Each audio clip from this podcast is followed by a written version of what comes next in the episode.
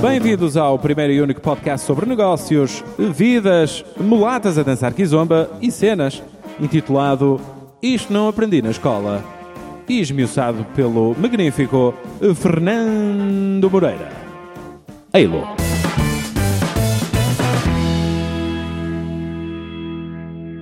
Então, partilha. António, o que é que não aprendeste na escola que te faz ser o que tu és hoje? Ok. Ou um conjunto de coisas, vá.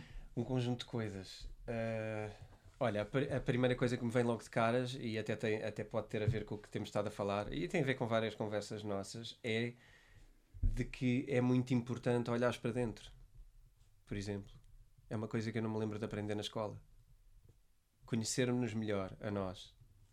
Ah, será que devia haver uma disciplina na escola que era ah, o estudo do, do próprio? Tipo, autoconhecimento. Eh, Autoconhecimento às vezes até pode soar mal, mas, mas eu, eh, isso é uma coisa que eu acho que não aprendi na escola, que era importante eh, o, que- o quem sou eu, o, o- Uma cadeira com o nome Quem Sou Eu. sim, Mas E- desde, mas desde miúdo ou já mais graúdo? O que é que tu achas? não, eu acho, eu acho eu, eu não aprendi isso na escola, mas também não, não acho que tenha aprendido isso no tempo de, de escola, ou, ou não aprendi isso. O que eu aprendi hum, rapidamente em relação à escola é que eu ia estar ali, mas que eu ia ter que estar também em alguma outra coisa. Eu ia ter que estar a perceber algumas outras coisas. E eu lembro-me muito bem, eh, durante o tempo de escola, de meu pai me mandar estudar e eu eh, ia, ia para o quarto estudar. E, e nem, nunca foi assim uma coisa muito isolada, nó- nós éramos muito mais, eh, se calhar, mais próximos. E eu gostava sempre de ter companhia, eu era um miúdo que gostava de estar ao pé de alguém, sempre. Eh, e eu lembro-me de, de, de ter que estudar, e estudar era uma seca. Mas se de repente o meu pai tivesse falado de um poeta qualquer ou de alguma coisa e eu fosse à sala buscar um livro para ler sobre isso, eu já adorava. Ou seja, eu lembro-me desta, desta distância entre uma coisa e outra ser grande e de eu estar disponível para uma e não para outra. Não gostava de fazer o que era suposto fazer, mas era capaz de estar a ler a mesma coisa e se calhar mais tempo e ninguém me obrigava àquilo, mas eu era capaz de estar horas a pegar numa coisa só porque porque fiquei entusiasmado. Tu usas uma expressão gira que eu vou, vou te roubar, que é animou-me animou-me aquele aquele tema, aquela pequena história, despertou-me uma curiosidade e eu de repente tenho que saber mais, eu quero saber mais e, e, e aproprio-me daquilo e aprendo com aquilo e isso eu lembro-me. Eu acho que satisfazia a minha curiosidade fora, fora da escola. Tu aprendeste curiosidade, tu, ou tu aprendeste a ser curioso na escola? Ou a escola possibilitava o facto de seres curioso? Não, eu nunca tive. Na... Não, eu acho que não. Eu acho que hoje, se calhar, as escolas até possibilitam alguma coisa assim, mas no meu tempo, não. Eu não era. eh, A escola não era o sítio onde eu ia fazer perguntas ou satisfazer curiosidades. Os professores nunca tiveram essa abertura para, hum, para os alunos chegarem lá e perguntarem uma coisa que gostassem de saber, por exemplo. E isso é que, se calhar, é ser tutor de alguma coisa. Eu sempre fiz isso com o meu pai. O meu pai sempre foi uma pessoa com muitas respostas para muita coisa. Eh, e, e muito brincalhão, muito. muito eh, uma pessoa rígida também. Uh, mas para conversar, o meu pai era muito filósofo também. Ou seja, ainda hoje é uma pessoa que nós podemos partir de uma conversa normal, mas de repente está com grandes máximas e vai buscar o latim e vai buscar o grego e as coisas que ele estudou e de repente vai buscar logo uma frase engraçada e leva para a brincadeira e, e pronto, uh, leva obviamente para a agenda dele, se calhar, um bocado. É, é como ele é como ele estudou a parte dele, quer ir buscar os conhecimentos dele e nesse aspecto acho, acho que é assim, mas, mas mostra que há mais mundo, mostra que há ali muita coisa e eu penso, epá, os meus professores não, não sabem isto. Eu lembro-me de pensar montes de vezes. "Ah, os meus professores não sabem latim, os meus professores não sabem responder ah, a estas perguntas que eu estou a, que eu estou a fazer. E eu cheguei a ter o caso de levar informação para a escola que os meus professores diziam que estava errada e, e sei que não estava. Sabia na altura e sei hoje que não estava. Mas lembro-me de chegar à escola e do desconforto de o professor, como está fora da zona dele, e é engraçado que eu era miúdo e via isso, via que tipo o professor agora ah, ficou embaraçado. E eu percebia isso como miúdo, de alguma forma, se calhar não como nós percebemos hoje, mas de alguma forma lembro-me de perceber que o professor ficou embaraçado e depois às vezes reagiam de maneiras diferentes. Ou, ou achavam piada, ou, ou, ou muitas vezes eram castradores em relação à coisa e, e rapidamente queriam fugir dali. Era. Giro, Era falaste aí num ponto que tem a ver com os livros. E a minha próxima pergunta é: Quem é o António e qual é a relação do António com esses tais livros que ele ia buscar para, para ler? Quem é o António? assim de repente uh, surgem-me uh, várias assim luzinhas aqui e ali, coisas diferentes. Eu não sou só uma coisa, eu acho que eu sou um, primeiro eu sou um eu sou um apaixonado pela vida. Eu acho que é a, a primeira coisa. Uh, eu acho que o, o, eu acho que eu sou alguém que namora com as coisas. Hum. Uh, portanto, é uma, é uma expressão que eu tenho vindo a pensar uh, por dentro e eu acho que é exatamente isso. Eu, eu namoro com as, com as paixões uh, da vida, várias coisas da vida. Eu tive sempre uma inclinação grande. Para, eu comecei a estudar música muito novo, aos 5 anos. comecei a estudar piano. E ali eu era capaz de estar horas uh, a compor, porque minha, o meu interesse, mais uma vez, não era tocar a lição que a professora me mandou para casa para voltar na próxima semana com ela preparadinha. Eu ouvia, eu tinha uma coisa muito boa que eu tenho praticamente ouvido absoluto, ou seja, quando tocam uma nota eu consigo dizer qual é a nota, uh, hoje se calhar com mais uh, ferrugem, mas era uma coisa que eu praticamente fazia na altura. Uh, e nós tínhamos um exercício giro, que era a professora tocava piano de um lado e eu escrevia a pauta do outro lado. Ainda era no tempo da pauta, portanto eu estudei música no tempo da pauta. Hoje em dia já ninguém estuda quase assim, só o pessoal do conservatório, mas é, era muito giro porque eu tinha sempre praticamente uh, tudo certo. Uh, quando, portanto, para mim, ou ela queria que eu lesse a pauta, eu não estava a ler a pauta, eu fingia que estava a ler, olhava para a pauta, mas estava a tocar do ouvido. eu via a tocar e estava a tocar do ouvido, e então tinha essa facilidade. Portanto, eu, isto leva-me ao lado de como é que a música ou a poesia barra literatura satisfaziam o meu romantismo como, como pessoa. Portanto, eu acho que sou um romântico, acho que sou uma pessoa que, que olha para a vida de uma forma romântica. Claro que a gente vai mudando o, o, que é que, o que é que depois queremos ou não que seja o romantismo na nossa vida, mas, mas acho que é, daí que eu venho, da paixão pela pelas coisas, paixão pela vida, paixão por uh, viajar, paixão por uh, uh, conectar. É engraçado porque quando eu faço esta pergunta, normalmente as pessoas dizem: Olha, eu sou o diretor-geral disto. Quem é que tu és? Eu sou o diretor-geral disto ou sou o diretor-geral daquilo? E, e a resposta mais óbvia que eu, que eu estaria à, à, à espera era: um, Tu és, tu fundaste uma editora, aliás, fundaste N editoras e tu estás ligado aos livros como editor há mais ou menos 15, 16, 17 anos, certo? Sim, 17. Aí, e, a, sim. E, a, e a resposta mais óbvia que eu estava à espera não era namorar com a vida nem namorar com as coisas. um, era, olha, eu é. fundei uma empresa que basicamente o que faz é um, edita e distribui livros. Porque é o que tu fazes hoje é, é, é parte do que eu faço hoje. Eu, eu, já não faço só isso porque percebi que quero namorar com mais coisas e tem a ver com essa parte que é a, a gente querer afinar. Uh, e por isso é que eu também fiz o percurso que se calhar faz sentido. A vida foi-me levando para aí, ok? Com lições duras em, em, muitas coisas. Este caminho de agora eu estar a fazer o que estou, que são várias coisas. Tu estudaste na altura? Tu estudaste, fizeste o 12 ano e depois Sim, o que é que fizeste? Seguir? Estudei Organização e Gestão de Empresas e depois tirei um ano de especialização em Auditoria esse é o meu caminho. E depois um, o que é que fizeste a seguir? A, a seguir, uh, fui uh, como intern para, para a Allianz, uh, com um estágio seguros? já remunerado, seguros, que durante o meu curso era aquilo com que eu gozava com os meus colegas, que era sabem qual é o negócio que eu mais odeio? é seguros, porque são completamente inúteis e não produzem nada para nada.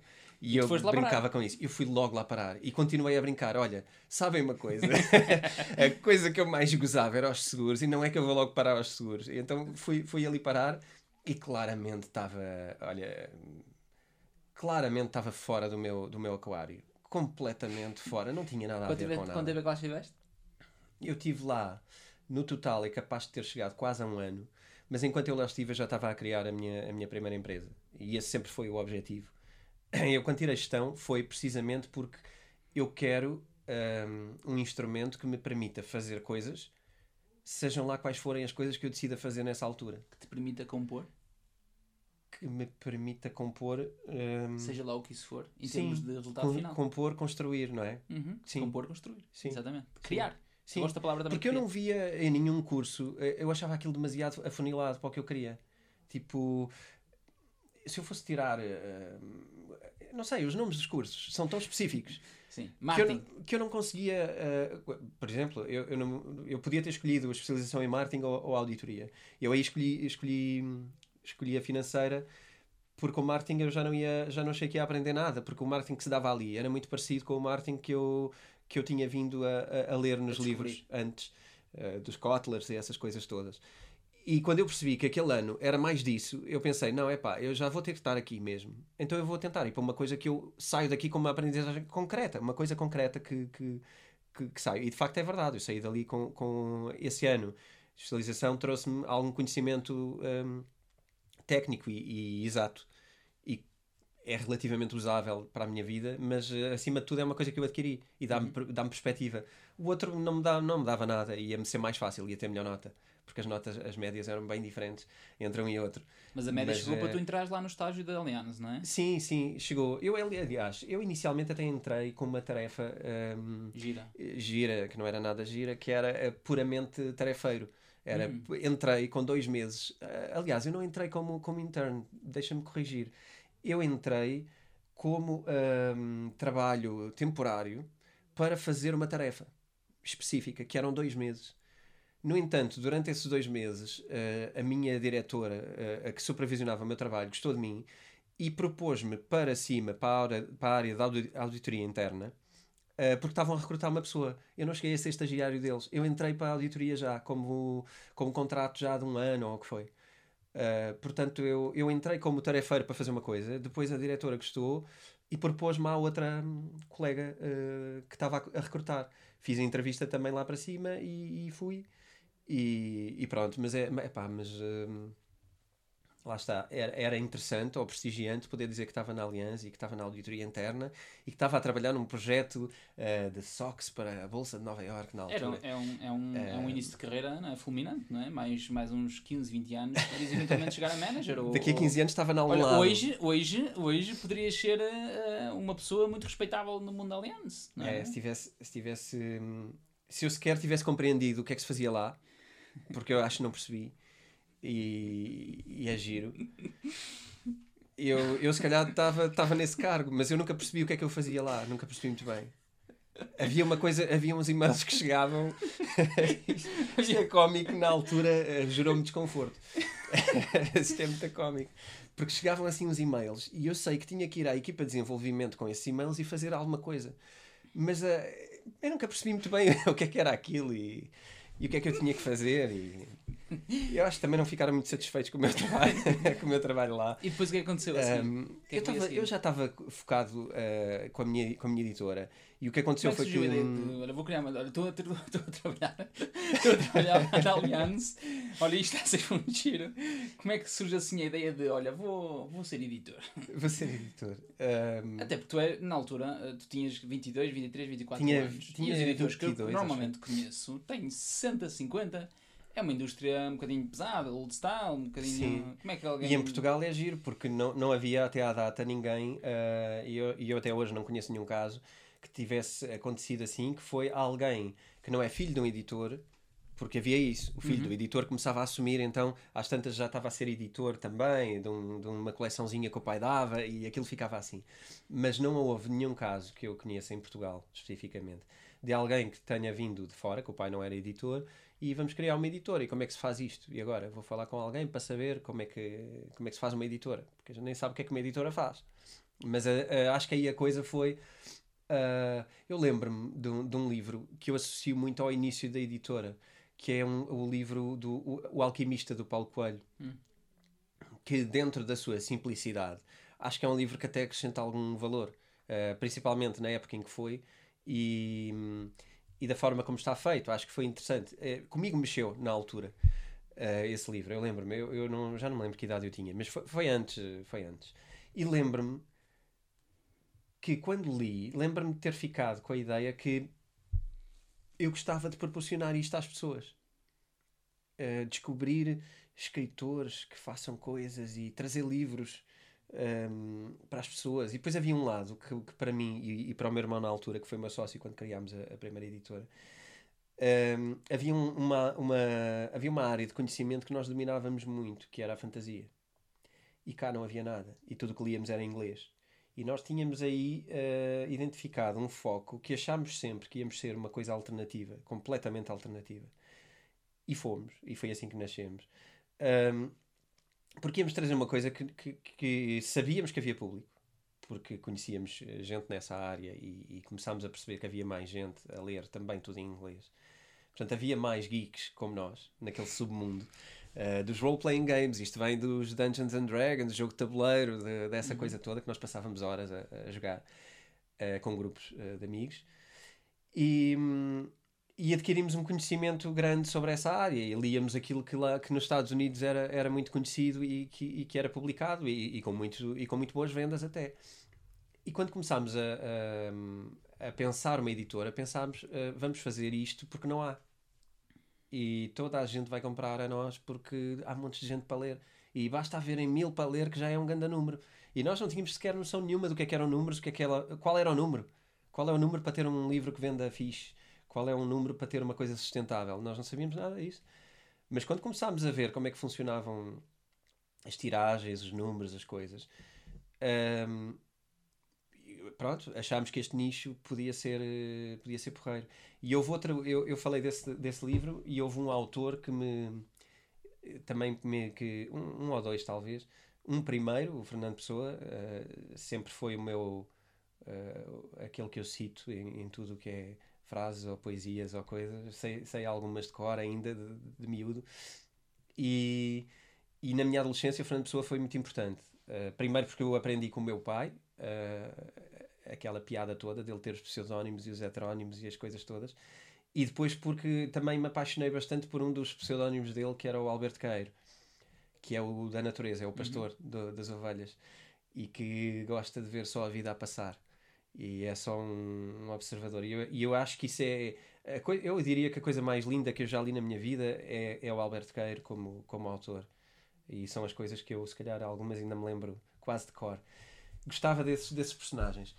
E, e há outro um, que tem muito a ver com o lado gótico. Eu também venho um bocado de, desse, desse ambiente. Uh, eu tocando, depois continuei a tocar e música e literatura andaram muito de, de mão dada eu lia coisas inspiradas pelas músicas que, que eu via. E muito pessoal da área mais uh, metal, não é? mais, uh, aquele metal mais pesado, que vai mais para o gótico e, e, etc. São pessoas que têm algum nível de instrução no que diz respeito à literatura, porque são inspirados. A maioria, o gótico não vem da música, vem da literatura, do Goethe, que escreveu alguns livros nos anos uh, 1800 e que são aquele amor fatalista, amor e morte. Isto é o gótico, a relação do amor com a morte. Uh, e eu lembro-me que isso me levou a muitas leituras nessa onda. E um dos autores, não tão gótico, mas, mas gótico o suficiente para ser até um símbolo, é o Edgar Allan Poe, que é um autor que a maioria das pessoas já conhece através daquele poema ao Corvo, não é? Uhum. É muito usado no cinema, na literatura, na música. E, e eu, uh, eu depois fazia aquela minha investigação. Eu ouvia uma coisa numa música e pensei, eu tenho de saber tudo sobre isto. Então ia comprar o livro em inglês e lá ia comprar um calhamaço de 800 páginas com os poemas todos do Poe. Porque eu não quero. Se aquele é tão lindo, ele tem mais lindos de certeza. Então, pumba, lá ia eu ler aquilo de enfiada. E, e depois servia-me para muito, porque eu depois lá punha-me em casa a compor coisas baseadas em ideias que tinha lido e escrevia as minhas músicas baseadas naquilo. Portanto, eu vivia muito esse universo um, de artístico, se calhar, de compor, de procurar, de aprender e e essa era a minha inspiração. A editora vem daí, vem da vontade de publicar o Edgar Allan Poe em Portugal. Ninguém tinha feito um trabalho assim uh, tão. Foste tu que o, que o trouxeste para Portugal na altura? Já havia, já havia, mas não havia para o meu público. Okay. Havia o Edgar Allan Poe para o professor de literatura da escola, mas não havia o Edgar Allan Poe para o, o, o jovem que, que é moderno, que, que percepciona aquilo de outra maneira, não estuda literatura, mas que é é poeta, é apaixonado e sente intensidade naquilo, e não havia essa versão. Então eu lembro-me que eu ainda publiquei esse, esse, primeiro livro do Edgar Allan Poe, que fui eu que traduzi, um, ehm, porque na altura era uma startup que não, que não existia o nome startup, era uma, uma empresa onde uma pessoa faz tudo, duas pessoas fazem tudo neste caso. Então a gente traduzia, uh, paginava, uh, fazia capas. O meu irmão fazia capas, ele tinha jeito para a parte gráfica, e eu traduzi esse livro e, e publiquei, porque o Allan Poe é livre de direitos, é domínio público, então tu não tens de pagar direitos a ninguém, portanto eu tinha que começar por algum lado, e começava pelo lado de, opá, isto é livre de direitos, eu só preciso traduzir e, e publicar.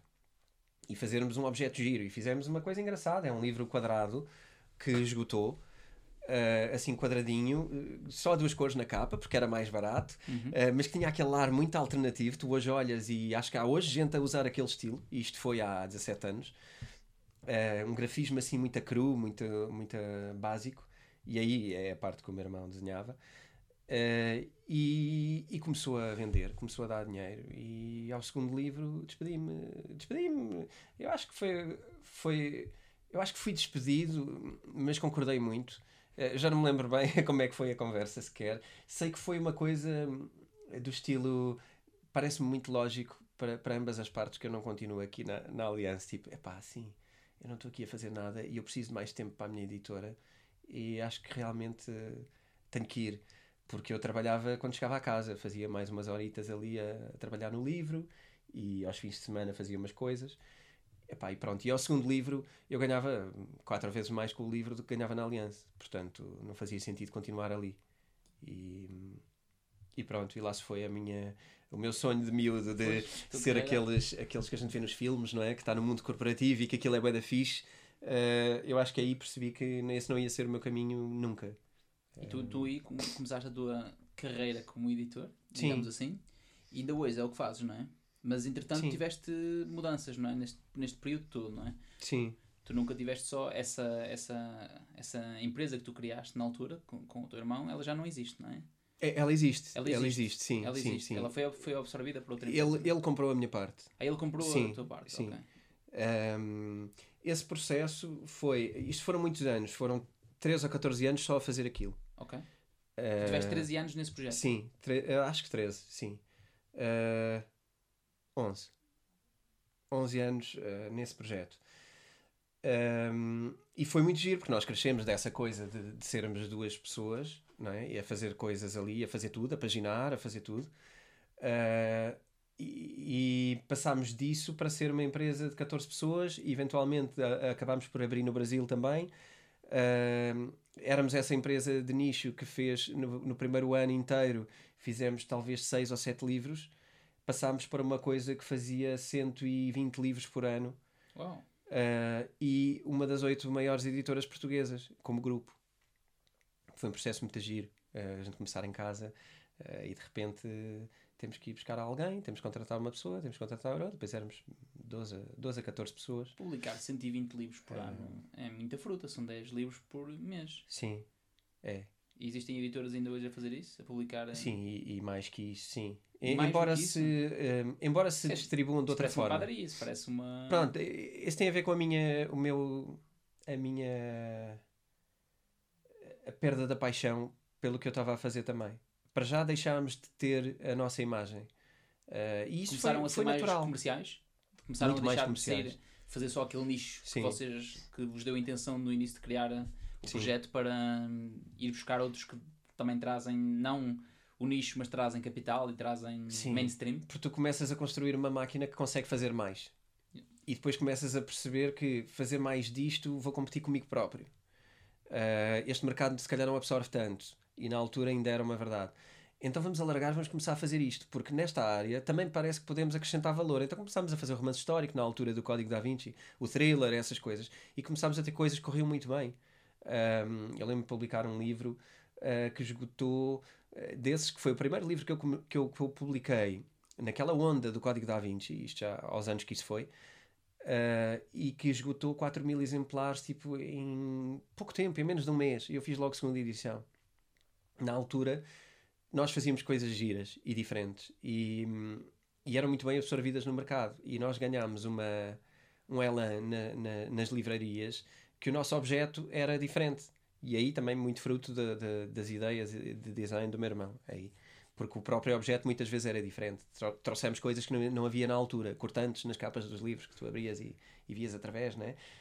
Um, cunhos mais intensos. Cortantes é uma cena uh, disruptiva no mundo dos livreiros. Era. Era? era? Uau! Há, há 14 anos. Há 14 anos era, uma, era, era a cena. Era aquela cena. Tipo, Ei, este livro é o único assim. Agora há um livro muito giro, tem um cortante, era assim. Eh, ok. e o cunho e o verniz e essas coisas. Então trouxe, eh, trouxeram-se algumas ideias ali do, da publicidade ou do marketing aí para, para os livros que, pá, que eram enfadonhos. Era um mercado enfadonho e envelhecido. Porquê? Porque, como tu disseste bem no início, os editores eh, sempre foram proprietários de informação. As editoras não eram grupos financeiros, eram sempre do editor. Sempre. Ainda hoje há muitas. E eu acho que o modelo de negócio faz sentido. Eh, isto tem uma data de explicações financeiras que, que, a gente pode andar à volta, mas não sei se é importante para aqui. Mas o modelo de editora faz bastante sentido que o editor seja o dono da editora.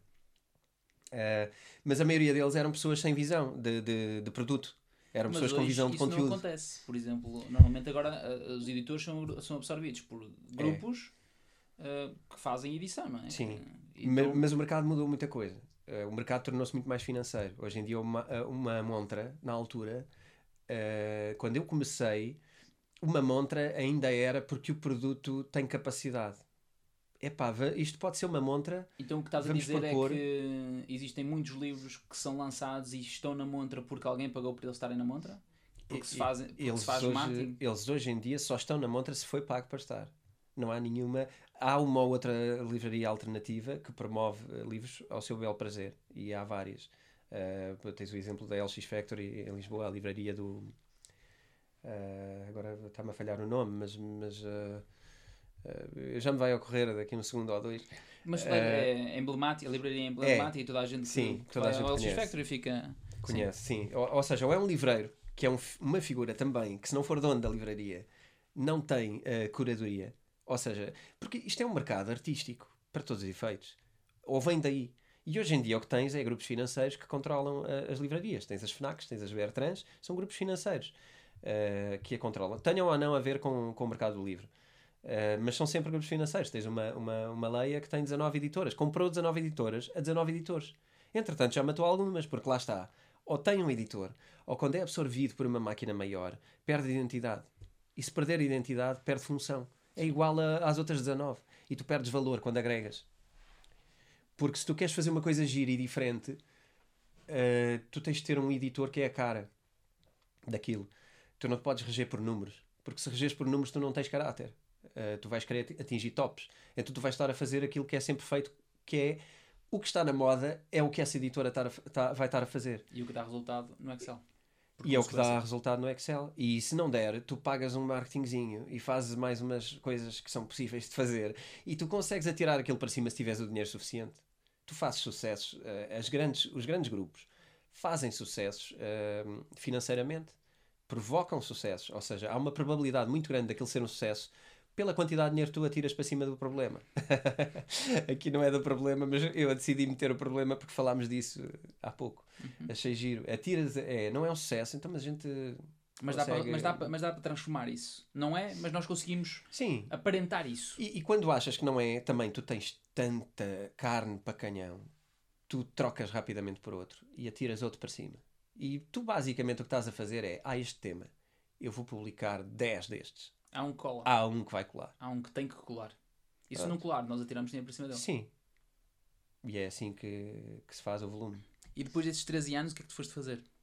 Tiveste com o teu irmão 13 anos, saíste Depois dos 13 anos, um, o que eu comecei a fazer foi, antes disso, antes de deixar a saída de emergência, eu criei a Self. Uh, porque sentia a necessidade de ter um canal para publicar aquilo que eu queria, como eu queria e sem objetivos comerciais quis fazer uma editora, de, como eu digo às vezes, tipo do meu coração. Uma coisa que eu ia fazer, porque não tinha obrigação, não precisava daquilo financeiramente, ia fazê-lo uh, quando eu achasse que estava a fazer uma coisa gira. E, e comecei a fazer a self. Que uh, vivia do meu, do meu tempo extra, vivia do meu, do meu gozo de estar a fazer uma coisa ao lado e também com uma necessidade que eu tive na altura, porque no, no, no grupo que nós tínhamos, não havia nenhuma um, coleção, nem nenhuma inclinação para fazer não ficção. E eu hum. tinha uma vontade muito grande de fazer não ficção. Uh, livros práticos, uh, coisas sobre gestão, coisas sobre uh, desenvolvimento pessoal, seja lá o que isso for, para quem uh, ouça. Mas coisas que, que, que, fosse dar instrumentos às pessoas para chegar a algum lado, fazer uma coisa diferente. nem que fosse um livro de culinário, que é um instrumento, não é? Uhum. É um, é um É E uma foi aí- ferramenta. E foi aí que surgiu a Self, não é? Foi aí que surgiu a Self, que, que já foi também um bocado feita em parceria com a, com a Carla, que é a minha companheira, e que também foi uma pessoa que também representou muito esse meu lado. Que trouxe esse lado. Uh, Traz-me muito esse lado, porque é muito já existia dela. ou que não existia? Que existia, não, que existia. Acho que vem a relembrar-me, Complementar, vem-me aproximar de mim próprio. Vem-me relembrar o António que estava um bocado adormecido na, na competição pós-top 10. Ok? E, e veio relembrar esse lado de epá, é muito agir fazer coisas que sou eu. É muito agir estar nesta dinâmica de eh, termos tanto a ver um com o outro E e, e- ainda assim, como consequência, fazer coisas que sim, os animam. sim, e fazermos a, construirmos alguma coisa a seguir. Era giro. E vocês nessa altura começaram a Self, certo? Que Sim. é a editora que hoje te rouba, não, não que te rouba, mas que onde tu passas, onde tu fazes um grande investimento Uma- do teu tempo. Sim, uma grande parte do meu tempo, sim. E a Self tem hoje, quantos anos? 6, 7, 8? A Self é de 2013. Tem Tem 5 anos? tem cinco anos. E publica 120 livros por ano? Não. A minha regra, eu tinha uma regra logo de caras, que era eu não vou, não, não vou, não quero publicar mais do que um livro por mês. Então, era o que eu achava que podia dedicar ao livro. Porque eu voltei à ideia de que os livros precisam de carinho, eh, precisam de ser trabalhados para poder triunfar. E não vão para o top, de certeza. Ahm, mas tu pelo menos vais tentar fazê-los chegar às pessoas que tu achas que podem chegar. E vais dar oportunidade ao livro. É claro que eu estou completamente contracorrente, porque as livrarias nem sequer percebem isto como uma coisa boa, acho eu. Não percepcionam isto. Que- alguns percepcionarão, outros não. Mas isto claramente é, um, é uma corda no pescoço da editora constante, porque a edição não vive facilmente com um livro por mês. Porque tu aí tens que acertar muitos tiros. E, e quando não cumpres os mínimos, levas com, com um fallback muito grande. Porque isto é um mercado de vendas e devoluções. Não há, tu não produzes para encomendas. Tu aqui fazes um produto e depois, se houver gente que queira, sim senhor, se não, voltam para trás para o teu armazém e tu é que pagas tudo. Portanto, é um mercado cruel nesse, nesse aspecto. E, no entanto, eu, eu tento continuar a pautar-me por esse, por esse princípio de publicar pouco e fazer mais com cada livro. Tentar investir o resto do tempo que eu consigo fazer, obviamente, a minha, máquina, eu facilmente com a máquina que tenho produzo 3 por, por mês, se eu quiser. A questão é, eu prefiro tentar dedicar o resto da energia a tentar fazer coisas com esse livro, tentar fazer mais alguma coisa. A coisa, E, que, hum, a coisa que, eu mais, que eu mais admiro em ti é, hum, é a tua capacidade de ver hum, para lá do livro. Que é, hum, tu tens um instrumento, como tu disseste, tens um instrumento e queres lançar um instrumento, e existe sempre uma vontade da tua parte em trazer muito mais do que o próprio instrumento que tu lanças e que tu crias. Tu achas que isso surge porque tu vês para os livros um futuro diferente? ou porque hum, também te anima o facto de tu poderes, poderes criar e compor e ser um pastor daquele livro em diferentes rebanhos e em diferentes campos e em diferentes. Eu acho que nem todos os livros são iguais, ok? Nem todos os livros são isto, mas eu acho que os livros não podem ser um produto que vive dois meses numa prateleira e depois já não servem, que é o que acontece muito hoje. que é o que acontece hoje, e praticamente sempre. Dois meses é o tempo, menos que isso hoje. Eh, dois meses será o tempo que um livro consegue sobreviver se tiver sorte, eh, partindo do princípio que ele não foi eh, um livro que começou a vender muito. Porque o que aparece nas livrarias hoje é medido com números. E o livro só está ali naquele sítio enquanto ultrapassar o número X de vendas por semana. Na semana seguinte, se ele não bate aquele número, as novidades que vêm vão atirá-lo para, para a prateleira. Isto é culpa é dos editores. E é por isso que eu não contribuo para essa culpa. Eu não aumento a minha quantidade de produção tanto quanto deveria, ou, ou me é sedutor a aumentar. Eu faço por não o fazer. Porque os editores são, uma- são o seu próprio inimigo. A partir do momento que começam a publicar mais, as livrarias têm que os pôr algum lado. E elas não são infinitas. E quando um editor acha que está sempre a crescer e que está sempre a publicar mais, ele vai atirá-los para a livraria e depois vai se queixar quando chega à livraria e vê que os livros estão-se a atropelar e que o que ele fez há duas semanas já não está lá. Mas não pensa no momento em que está bem, mas foste tu que meteste aqui mais dois ou três, entretanto. O que é que o livreiro vai fazer? Vai comprar a loja ao lado? Ele não vai vender mais, por isso. Há, há um número limite, não é? Portanto, eu, eu não quero contribuir para o problema, é a primeira coisa.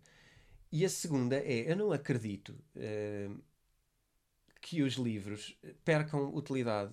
Aquele livro especificamente não ficou mau ao fim de dois meses. Não perdeu uh, a capacidade de ser lido. O conteúdo dele não mudou. Portanto, pode haver livros maus, ótimo. Mas eu uh, acredito que um bom livro uh, não é só um livro que vende. E, e obviamente que isto é utópico, mas eu continuo neste, neste registro. Mas é achar que o livro há de conseguir, de alguma forma, sobreviver um bocado mais pelo seu conteúdo, por aquilo que é bom e pela quantidade das pessoas que vão ajudando a que ele sobreviva ali e não seja automaticamente atirado para uma, para uma prateleira. Isto é completamente contra, contra a corrente. É... E o que é que um editor faz quando não encontra um livro que, que gostaria de publicar? Hum. Isso é giro.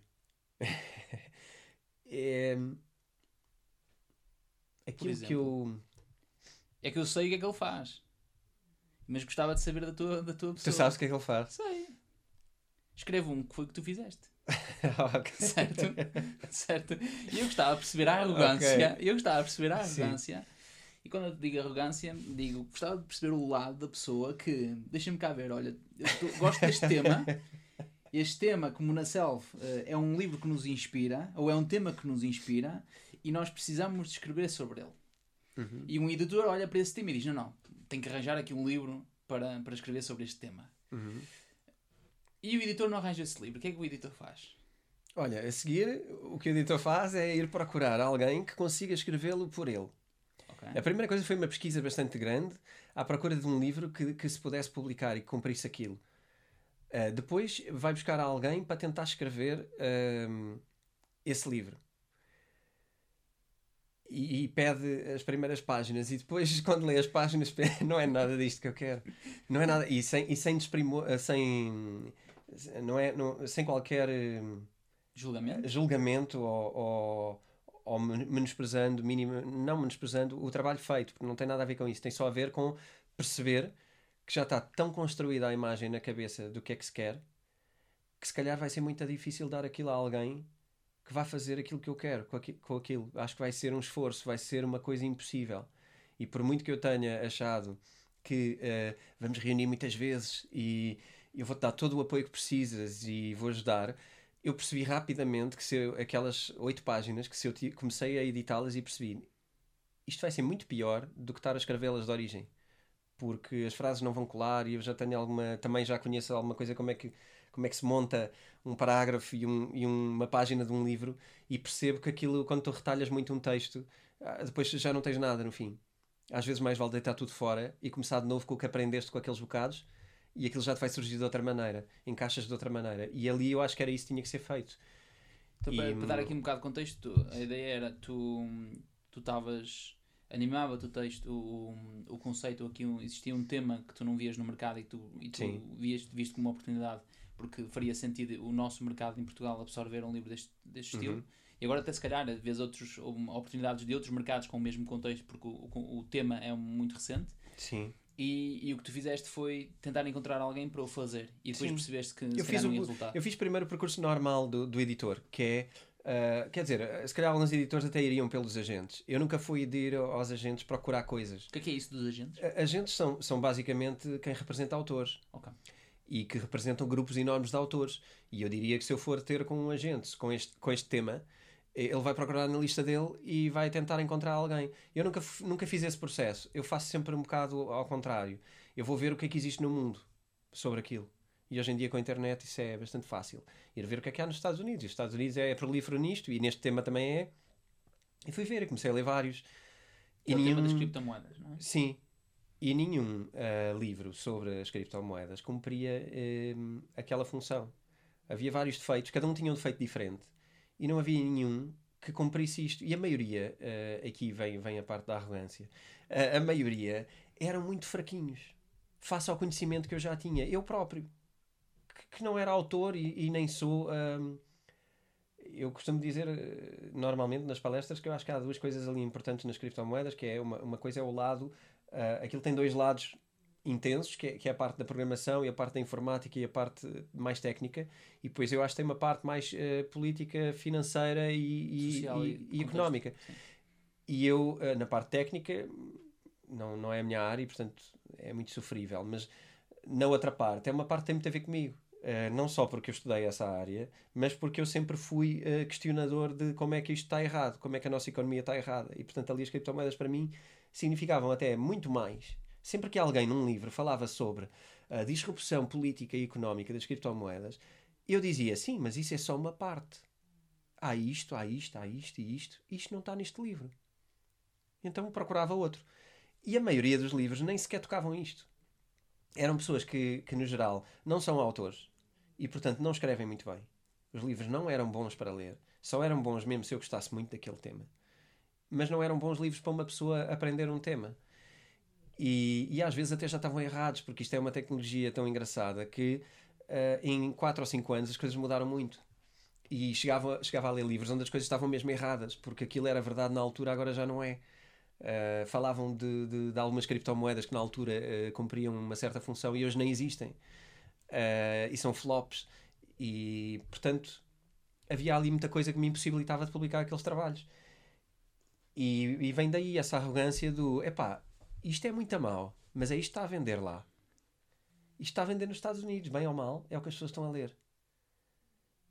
em Portugal, pior ainda, não estão a ler nada e pensei, fogo, se eu fizer uma coisa ao nível deles. Um, e na altura nem foi assim, nem foi direto para mim, foi, foi para tal jornalista que eu, que eu tentei, eh, que eu contratei para fazer o, o trabalho. Até porque eu não queria gastar esse tempo. Eu queria gastar o tempo noutras coisas. Tu costumas dizer que tu não querias escrever esse livro, não é? Não. Eu não queria, eu queria ter eh, eu queria ter publicado, para já queria ter publicado muito mais rápido do que publiquei. E isso para e mim foi assim, um sofrimento. E ainda assim foi o primeiro, não foi? No teu tema em Portugal.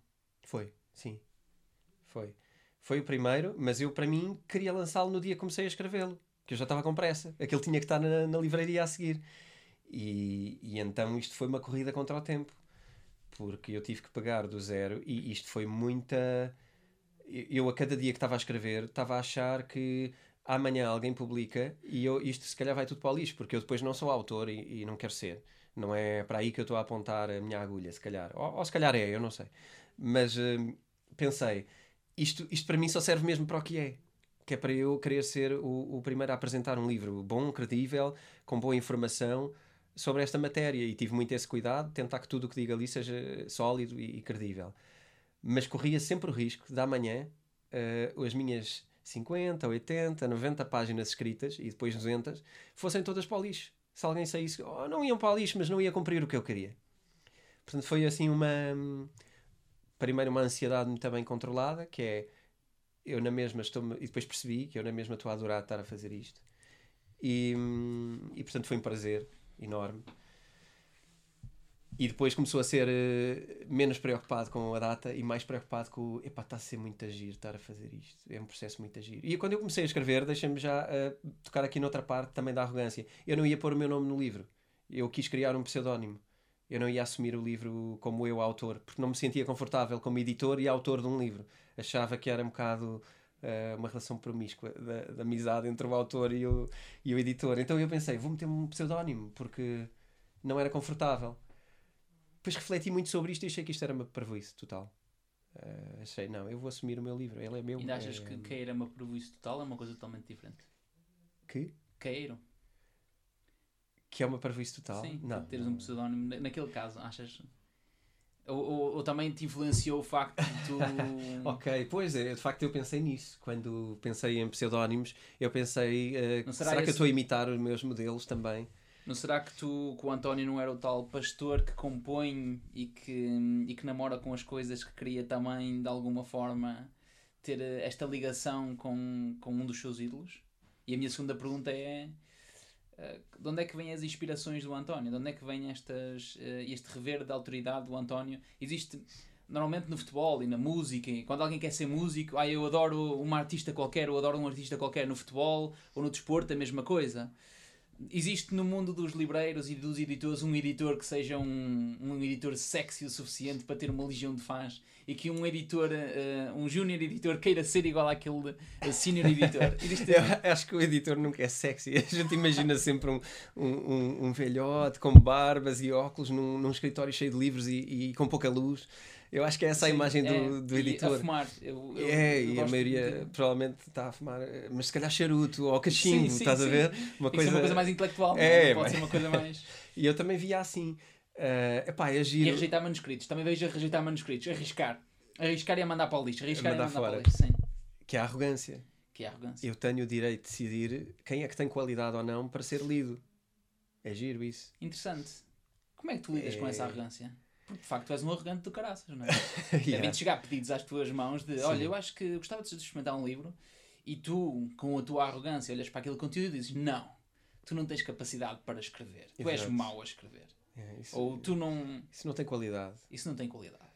Olha, eu, nu- eu nunca disse isso a, a nenhum. Mas também É. não podes editar tudo que. que, que Não, sim. não, não, e é giro, porque repara, no, por acaso aí hum, foi mais fácil, porque quando tu editas livros hum, que já vêm de fora, e esse foi o percurso, é editar livros de autores americanos, ingleses, espanhóis, eh, sul-americanos, que já foram publicados. eh, tu não tens esse peso no teu cartório, tu- isso não faz parte da tua escolha. Eles já foram publicados, hum, já te chegaram como um livro acabado e, portanto, tu nem sequer tens o contacto com o autor, uh, nem sequer tens uma nem sequer vais opinar sobre o livro, nem sequer vais moldar o livro. Uh, estás distante e, portanto, o que tu fazes é, é o que eu chamo uh, desprestigiosamente para com o mundo editorial, mas é enlatados. Que é, tu pegas numa coisa, metes na lata e publicas aqui. Traduzes e publicas. É um enlatado. Que é o que se faz 99%, uh, hoje menos. E isso também foi o que eu quis fazer com a Self, que é, eu quero ter mais autores portugueses. Quero trabalhar com pessoas. Em vez de fazer só contratos com a gente e não conhecer a maioria dos meus autores sequer. Quero começar a falar com pessoas, quero contribuir para o livro, com arrogância, se calhar. Tipo, quero dizer o que é que eu acho daquela parte. eh, sei lá, acho que é, eu acho que é um passo natural, porque senão eu estou só a traduzir coisas e a publicar coisas, eu, eu nem preciso estar lá.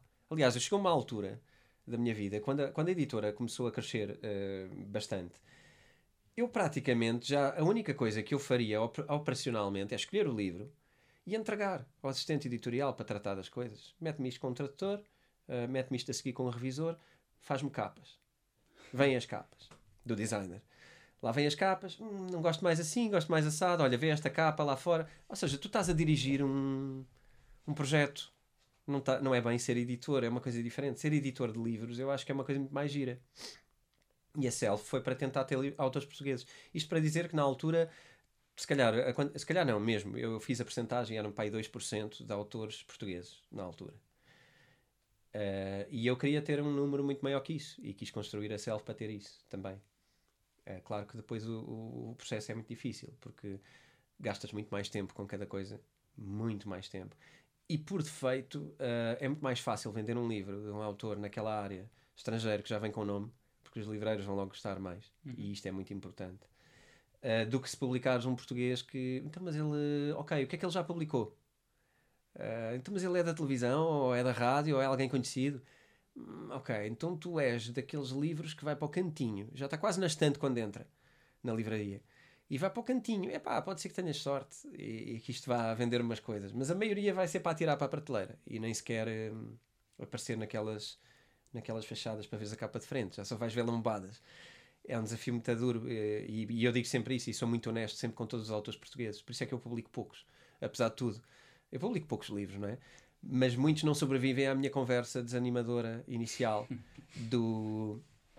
Muita gente vem ter com o editor eh, com o objetivo de eu sou coach, vamos pôr este exemplo, eh, eu sou coach, vou publicar um livro e por isso vou dar muito mais coach, porque a partir do momento que eu tenho um livro, eu fico reconhecido Aquilo E- traz-me credibilidade. e traz credibilidade e visibilidade.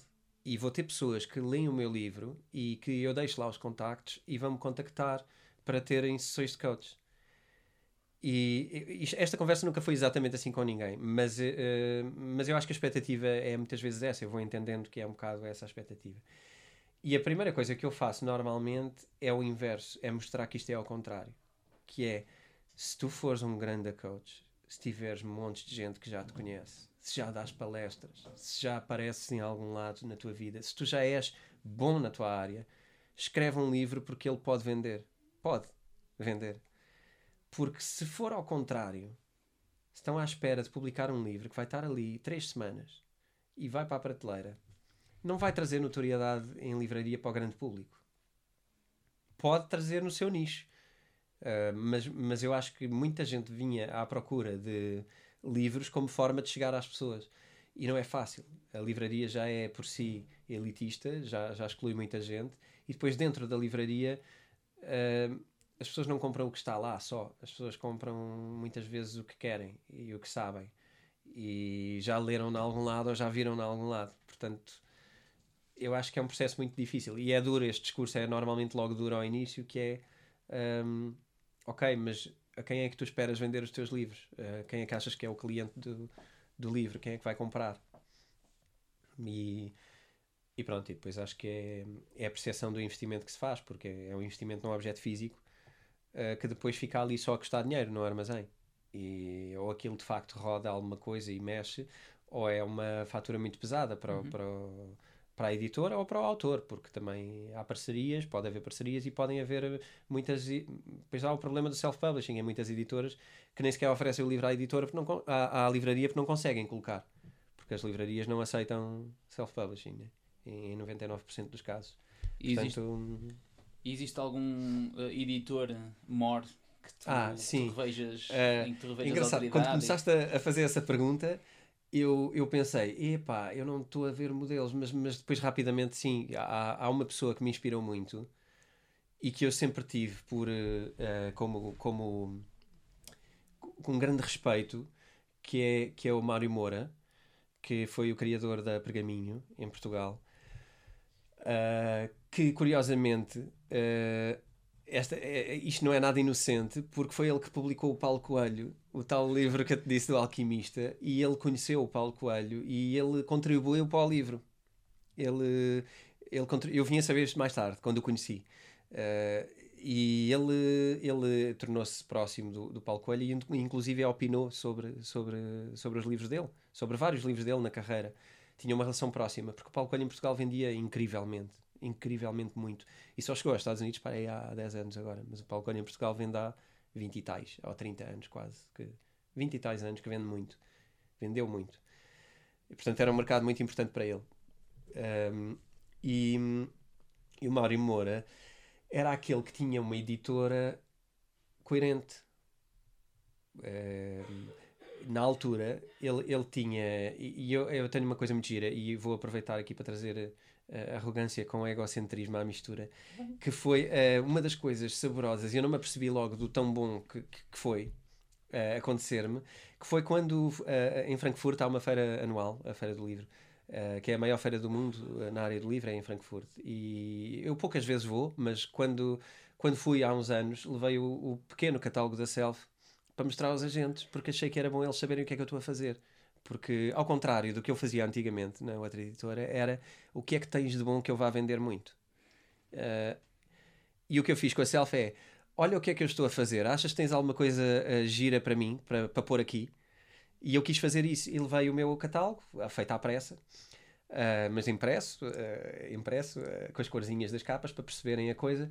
E, e houve uma agente que me disse: aliás, todas, todas disseram que adoraram o meu catálogo primeira coisa. Mas houve uma que expressou e foi mais longe e, e disse: O teu catálogo é extremamente coerente. Eu consigo perceber, vê-se mesmo que isto tem uma alma, que isto tem uma coisa aqui.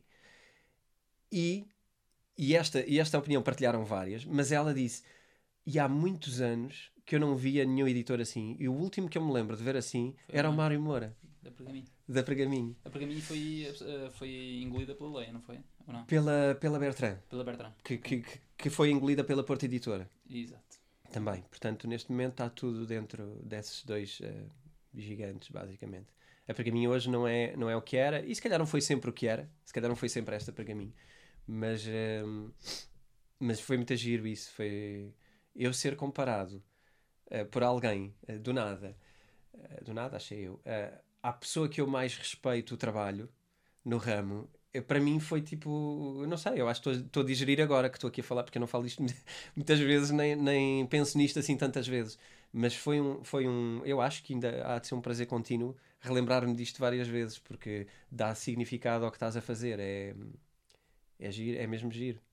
Não, não dá tops de vendas, nem dá dinheiro, mas dá um prazer e a minha pergunta é essa: a self é um negócio? Isto é, é possível criar uma editora que seja um negócio e indo mais longe, o que é que tu achas que é um negócio? Um negócio genericamente ou um Sim, negócio. gener- genericamente. Ok. Sim. Se tu achas que um negócio, como tu dizias e bem, deve ser uma consequência e não. Como tu, tu falaste aí, deste o exemplo dos. Do, um exemplo que um coach que quer lançar um livro para depois ser coach. Isto é, eh, a editora tem que ser editora antes de ser um negócio para depois eventualmente ser um negócio, por consequência? Funciona da mesma forma? É pá, pois. eh, É assim. Eu acho que a Self, em, em termos de editora, a Self eh, é uma utopia, um bocado. Ah, não é um projeto facilmente viável. É um projeto que pode eh, muito facilmente depender da minha capacidade eh, financeira individual. Ah, sem dúvida, corre muito esse- esses riscos recorrentemente porque navega com inc- incertezas muito grandes e, e como não cede tanto ao populismo, apesar de tu teres que popularizar, não, não estou a ser cínico, eu promovo o melhor que posso os meus livros, eu marketizo-os da melhor maneira. Eh, o textinho que eu escrevo, eu tento o melhor possível que ele reflita o que o livro é. Eu tento o mais possível que ele vá ao encontro às pessoas que se podem interessar por ele. Ahm, e quero que ele venda. Eu não quero que ele não venda, eu quero que ele venda.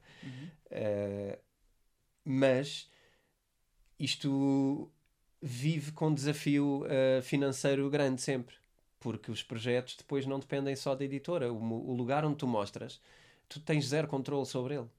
E a partir daí estás sempre nas mãos de alguém acreditar na mensagem o suficiente para eh, quase fazer favores de colocar em, em destaque ou de acreditar na mensagem, percebes? Eh, mais do que mais do, do que tu imposte, porque entraste num leilão para o agente para contratar o livro tal. Eh, e isto acontece todas as semanas. Eh, livros já me aconteceu muitas vezes e hoje, hoje o que acontece é eh, olha, estou interessado neste livro, manda-me manuscrito e etc. E ela acaba por mandar à gente e tal, lá vem. Entras num, num processo que às tantas dizes, olha, eu gostava de apresentar uma proposta para isto e vai aqui. E depois dizem, ok, eh, então as first, eh, first advances, eh, as primeiras propostas de, de adiantamento estão, feitas e até à quarta-feira que, que vem vamos estar a receber segundas propostas para leilão, basicamente, para, para entrar em leilão. E eu aí digo, normalmente hoje o discurso é, é normalmente assim, ou não é uma frase copiada nunca, é sempre o que sai, mas, mas é neste registro que é, ah, ok, obrigado, eu achei o livro muito interessante, mas não estou interessado no processo de, de entrar em leilão pelo livro. Eh, vou procurar outra coisa, então. E pronto, e vamos à nossa vida. E já perdi livros muito interessantes assim que os vejo depois no top. Eh, E custa-me um bocadinho, pá, mas também já são tantos anos disto, que não... Eu já coloquei livros no top mesmo na self, ok, isto já aconteceu também. Aliás, o meu livro foi ao top, que é giro. Aí foi giro também. Eh, que mostrou-me uma coisa engraçada, que é... ehm, eu não sou um autor conhecido, de lado nenhum. Eh, aquele tema é um tema difícil. E eh, eu não fiz nada pelo meu livro que não faça eh, pelos outros. Aliás, eu faço mais pelos outros livros do que fiz pelo meu em termos de investimento financeiro, de marketing ou de publicidade.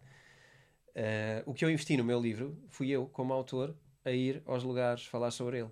E eu acho que isso era uma coisa que, que todos os autores devem fazer. E portanto eu pratiquei aquilo que eu, que eu recomendo. E, co- e consegui isso e, e é giro. E eu também não vendi por ser editor, porque eu, como editor, não, não- para já as pessoas não compram livros de editores, não é, não é por aí. Ninguém conhece os editores. E, e em segundo lugar, também não acho que tenha sido o pessoal do mercado que foi, que foi, que foi comprar. Portanto, Mas espera aí, existe aí um assim. risco em, em- no António em se tornar mais uma coisa do que outra? Em se tornar mais escritor do que editor? Ou foi uma passagem eh, efêmera? eu sempre escrevi. Eu sempre escrevi. Uh, não aquele tema e, e não coisas deste género, mas eu sempre escrevi. To- toda a minha vida que eu me lembro, eu escrevia. Uh, e nunca fui, e desde que sou editor, nunca tive a tentação de publicar o que eu escrevia. Pensei que era giro às vezes poder publicar, mas nunca tive nem a coragem, nem, nem, essa, nem essa arrogância também, não era suficiente na altura uh, para publicar. E acho que era demasiado exposto, porque o que eu escrevia eram coisas que se calhar expunham-me demasiado mais do que eu queria. E portanto não achei que fosse interessante nunca publicar os meus livros. ou, ou as minhas coisas, porque não eram livros, eram coisas que eu escrevia. E nunca achei que aquilo fosse giro de publicar. Um, e portanto sempre escrevi e acho que sempre continuarei a escrever. Se calhar consegui ir buscar um bocadinho desse prazer de estar a escrever. Acho que sim. Acho que se eu não gostasse de escrever era difícil ter feito aquele livro e não foi. Foi muito fácil escrevê-lo. Uh, o risco eu acho que não, porque isso ia-me obrigar a levar a escrita da maneira que eu não quero levá-la, que é como uma coisa profissional e que eu tenho que entregar e que é até ao dia X e que não sei quê. E eu não quero fazer isso como. Eu se escrever coisas, quero escrevê-las da minha maneira, com o meu, com o meu tempo, com. É, não, não é impossível eu escrever porque eu vou continuar a escrever. Portanto, não é impossível eu publicar alguma coisa um dia, outra vez. Não tenho já esse plano. Agora, há de ser uma coisa que é feita com, com o ritmo dela e não com porque tenho que publicar ou porque tenho um contrato. Ou, também é fácil, sentido. também é, é fácil, uh, tu enquanto escritor, também é fácil negociar com o teu editor, não é? eu diria que é. tens uma pequena vantagem nesse tenho nesse uma vantagem Tenho uma vantagem gira, que é, que é falar com o meu editor e ele dizer-me assim, tu como autor recebes zero. e agora se quiseres escreves, se não quiseres não escreves. E, e isto aconteceu, uh, claro, portanto é fácil negociar, sim, porque eu sei o que é que está em causa. Uh, sim, mas eu percebi, eu percebi a ótica da pergunta. O que é que tu vês? O que é que tu vês? Isto é uma indústria hum, que, na minha opinião, ainda se mantém um bocadinho old style. Um bocadinho, não. Uhum. ainda se mantém bastante old style. E, e o consumidor cada vez está mais exigente e existem outros canais. Que é que tu vês para os livros no, no, no amanhã? Olha, esse era um desafio que eu tinha no projeto onde eu estava. Eh, eu, eu muitas vezes eh, questionava-me uh, achava que estava a crescer demais num negócio que tem pouco tempo de vida e estava a alavancar demasiado a, minha a minha vida empresarial numa coisa que eu via um fim. Eh, eu não consigo não ver um fim no formato de livro como ele é hoje. Eu acho que vão haver sempre livros, mas eu acho que o grande um, aquilo que se ganha a vender livros não se vai conseguir ganhar a vender livros no hum. futuro, hum. ok? não acho que tenha futuro nesse, nesse prisma. Acho que vão sempre haver livros. Acho que vão haver edições de colecionadores espetaculares. Eu tenho projetos tão giros para fazer coisas uh, de livros que, não so, que são mais que livros. Tenho projetos muito giros que perdi coragem, entretanto, de pegar neles e ficaram na gaveta. Mas que são uh, o livro do futuro, eu acho. Que são a, a algum caminho em livro. Uh, acho que as pessoas estão a mudar a forma de adquirir informação e a paciência e o tempo que podem despender para ela e nós estamos a ficar mais visuais uh, de imagem e menos, um, ehm, e menos leitores. E eu acho que isso é uma coisa que eu até me questiono se estamos a educar bem os nossos, os nossos filhos nesta altura, porque estamos a forçá-los a uma leitura. Uh, queremos muito alimentar os livros, que os livros é que é, os livros é que é. E eu tenho refletido às vezes, isto é quase filosofia, se faz sentido, porque para nós, de facto, o livro representava aquilo a forma de adquirir informação daquela maneira, etc. O que eu penso é. Um, nós, como humanos, evoluímos. Nós não andamos agora a aprender coisas em pinturas rupestres. Não é? De que forma é que nós estamos a, a, achando que estamos a ser ótimos a proporcionar livros aos nossos miúdos, como tens que ler porque é isto que te vai proporcionar coisas? De que forma é que estamos, na verdade, enganados, porque eles se calhar não precisam disso, precisam é que nós compreendamos rapidamente como é que eles adquirem melhor a informação e proporcionar dessa forma. E se calhar não são os livros, se calhar estamos um bocadinho enganados. Eu também gosto que o meu, que o meu miúdo leia. E, e todos os dias ele lê à noite, um, lê um bocadinho e eu estou perto dele e, e lê antes de, de adormecer. Eu acho que é uma boa experiência. Acho que por aí, por exemplo, um tablet aí não é, não é bom porque tem luz, porque anima demasiado, chita demasiado e um livro é, uma, é um projeto mais calmo, é um processo mais calmo. Portanto, talvez para adormecer faça todo o sentido. Agora, como forma de adquirir informação, até podemos estar enganados. Portanto, eu não, eu não sou. Uh, eu sou apaixonado pelo livro como, como objeto e adoro bibliotecas, mas, uh, mas não acho que se vá adquirir nos livros aquilo que se adquire hoje nos livros. Eu não acho que se vá estudar sempre por livros. Eu acho que se vai estudar cada vez menos por livros. Uh, não sei se estou a responder à tua. Estás, estás. Gostavas que eu tivesse feito alguma questão que eu não fiz? Não pensei nisso. não pensei nisso, estou só reativo àquilo que me vais dizendo, mas eu estou. Mas acho que me conseguiste uh, compreender muito bem. Uh, sinto isso. Pela... Qual, é que, qual é que foi o melhor conceito que já te deram? O melhor conselho que já te deram? Tem calma. Tem paciência. Se calhar. Boa, é isso.